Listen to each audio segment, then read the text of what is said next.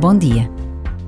Começar cada dia com uma vontade expressa de o viver em verdade não é fácil, porque não sabemos quando e como vamos ser confrontados com o dilema de responder com verdade a uma pergunta ocasional, imprevista. Não é fácil, mas é possível. Ser cristão também passa por aqui, pela vontade expressa de sermos verdadeiros em palavras e ações. Para reconhecermos a importância da verdade na vida pessoal de cada um, basta a pausa de um minuto.